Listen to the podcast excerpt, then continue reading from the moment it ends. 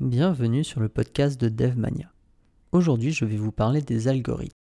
Pour beaucoup de gens, les algorithmes sont des choses compliquées d'informaticiens. D'ailleurs, si on ne s'intéresse pas au développement ou aux nouvelles technologies, il est rare de savoir ce que c'est. Pourtant, les algorithmes existent depuis des milliers d'années, donc bien avant la naissance de l'informatique. Bon, après, j'exagère un peu en disant des milliers d'années, car le mot algorithme existe que depuis à peu près l'année 820. Il a été créé par le mathématicien Al-Khwarizmi. Je suis désolé pour la prononciation, je suis pas sûr que ce soit ça. Du coup, qu'est-ce qu'un algorithme? Un algorithme est une méthode à suivre pour arriver à un résultat. Par exemple, si vous suivez une recette de cuisine, vous suivez un algorithme. Pourquoi une recette est un algorithme? Eh bien parce que vous suivez un processus. Pour faire un gâteau, il faut battre les œufs, ajouter la farine, le beurre et j'en passe. De plus, il faut effectuer les actions dans l'ordre, sinon vous n'aurez pas le résultat attendu et à chaque fois que vous voulez avoir exactement le même gâteau, vous devez suivre scrupuleusement la recette. En fait, depuis que vous êtes tout petit, vous effectuez des algorithmes. Et un exemple quotidien que vous faites tous les jours, sauf si vous vivez en pyjama et en ermite, si vous portez des chaussettes, vous les mettez avant vos chaussures. C'est peut-être absurde, mais cela est un algorithme aussi. Bon, rien ne vous empêche de mettre la chaussette au-dessus de votre chaussure, mais si vous sortez, on va sûrement vous regarder bizarrement. Mais alors pourquoi aujourd'hui on parle uniquement des algorithmes pour l'informatique? Tout simplement parce que l'informatique permet de résoudre des problèmes. À votre avis, pourquoi les premiers ordinateurs ont été construits? Juste pour faire des gros calculs répétitifs, donc suivre un algorithme. Et quand on regarde bien, un ordinateur ne fonctionne qu'avec des algorithmes. Par exemple, dans son fonctionnement, l'ordinateur pour exécuter un programme va lire une ligne de votre programme et l'interpréter. Il suit donc une méthode pour arriver à un but qui est de lire le programme pour vous afficher le contenu ou faire une action. De même, si on regarde Google Maps et son service d'itinéraire, l'application va devoir trouver le meilleur itinéraire à vous proposer.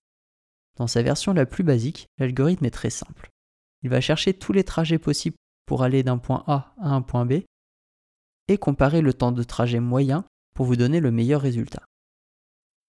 Cela est un exemple vulgarisé. Si le sujet vous intéresse, je vous conseille de regarder les algorithmes de parcours d'arbres. Une autre raison pour que l'on en parle uniquement pour l'informatique, c'est que de nos jours, on essaye de numériser tous nos problèmes. Et pour cela, il faut appliquer une méthode pour les résoudre, donc un algorithme. Je vais reprendre l'exemple de Google Maps. Lorsque j'étais petit, nous n'avions pas de GPS. Le seul moyen d'arriver à destination était de lire les panneaux de signalisation, ainsi que les noms des rues sur les petits panneaux. Avec la montée de l'informatique, on a numérisé ce problème et donc le GPS est né. Il en va pour tout. Regardez, les potagers d'intérieur par exemple. Ils sont automatisés, donc informatisés. Le potager est réglé pour allumer les lampes au moment où la plante en a le plus besoin, et il en est de même pour l'arrosage. Il y a aussi un algorithme derrière ça. Celui de l'arrosage est basique. En entrée, il y a les données du capteur qui regarde l'humidité de la terre, si la terre n'est pas humide, on arrose jusqu'à atteindre un certain niveau d'humidité.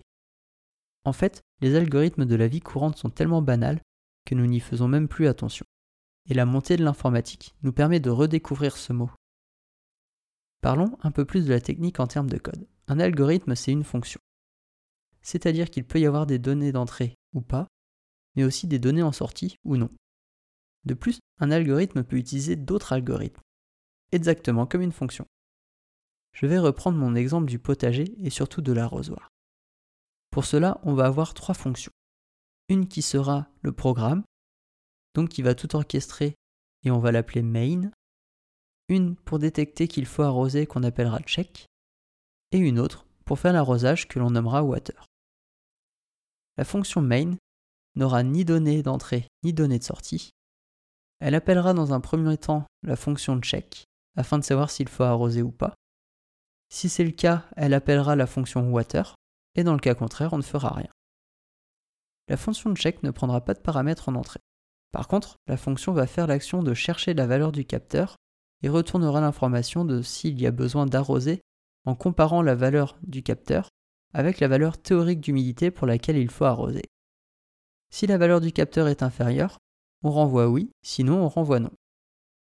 La fonction water, elle ne prend pas de paramètres et n'en retournera pas sa seule utilité est de faire une action qui est d'arroser. Cela est un algorithme très simple et de nos jours on parle surtout d'algorithmes compliqués. Vous allez me demander pourquoi. Je n'ai pas vraiment de réponse à cette question, mais je peux vous dire qu'en général, les gens recherchés sont ceux qui savent faire des choses complexes. Par exemple, j'ai un ami qui travaille dans le domaine de la météorologie marine. Cela demande des algorithmes complexes, car il faut prendre beaucoup de paramètres en compte. Mais finalement, ce qui fait que c'est très complexe, c'est qu'il faut surtout connaître ce domaine. Il faut savoir que les courants marins ainsi que la bathymétrie jouent sur la météo marine. De plus, il faut savoir ce qui se passe en fonction du sens du courant, de savoir quels sont les effets si ce courant est chaud ou froid, de ce qui se passe si le courant est en eau profonde ou pas. C'est beaucoup de calculs qu'il faut connaître, mais il faut aussi savoir les coder. Donc ce n'est pas la portée de tout le monde. Après, je vous rassure, si vous savez coder, vous pouvez faire appel à des professionnels de ce domaine afin d'avoir les calculs et de pouvoir le développer. Mais cela ne vous aidera pas à comprendre ce qui se passe à moins que vous creusez le sujet après.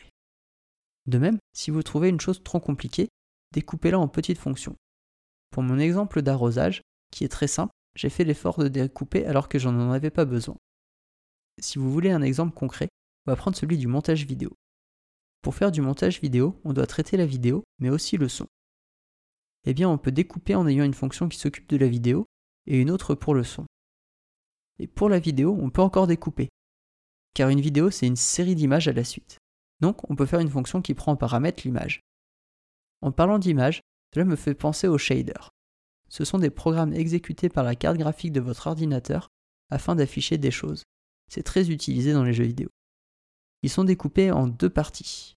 Une pour la modification de la position d'un pixel et l'autre pour la couleur de ce pixel.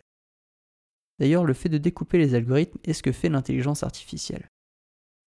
En fait, l'intelligence artificielle n'est rien d'autre qu'une succession d'algorithmes.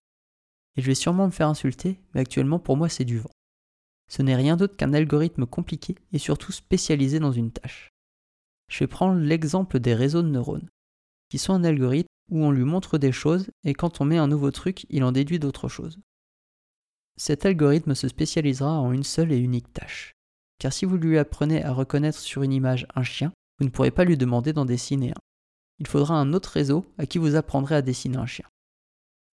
De même, dans les jeux vidéo, ce que l'on appelle l'intelligence artificielle est essentiellement du pathfinding, ce qui correspond à trouver le bon chemin pour aller d'un point A à un point B.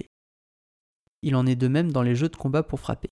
Il suffit de regarder si le joueur est assez près et surtout s'il est devant nous. Pour les algorithmes de jeux de société, et plus précisément d'échecs, il suffit de calculer tous les coups possibles jusqu'à la fin de la partie et de prendre celui qui arrive à une victoire. Ce n'est pas de l'intelligence artificielle pour moi.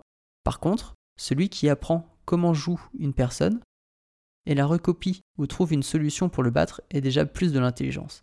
Et ça, j'en parlerai sûrement dans un autre podcast. Ce podcast arrive à sa fin.